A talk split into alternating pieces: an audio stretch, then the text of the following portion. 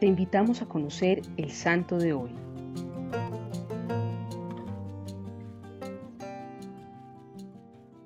Una de las más hermosas virtudes cristianas es la de la compasión y amor al prójimo. Ambas fueron norte en la vida sacramentada de San Serafín. Este santo nació bajo el nombre de Félix de Nicola, hacia el año 1540 en la provincia italiana de Montegranaro.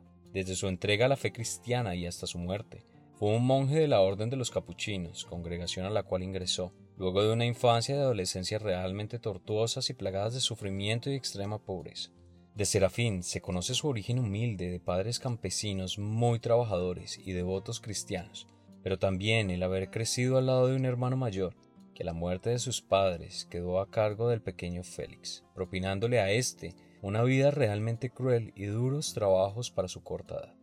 San Serafín llevó con resignación sus primeros años bajo el trato cruel de su hermano mayor, hasta que a la edad de 16 años optó por unirse a la orden de los capuchinos menores, quienes le dieron el nombre de Serafín. Fue la vida de San Serafín un claro ejemplo de virtudes cristianas, en especial la caridad y compasión desinteresada hacia los pobres y necesitados, virtud que llevó siempre al extremo de preferir pasar las mayores penurias, antes de permitir que un prójimo se quedara desnudo o sin alimento. San Serafín poseía además el don milagroso de la profecía y presentía los secretos de los corazones, don que lo llevó a ser buscado para aconsejar a dignatarios y eclesiásticos. Son muchos los hechos milagrosos que se le atribuyen a este santo, así como destacan su vida de martirio, obediencia y caridad extremas. Una enfermedad coronaria se llevó la vida de San Serafín a la edad de 64 años, un 12 de octubre de 1604.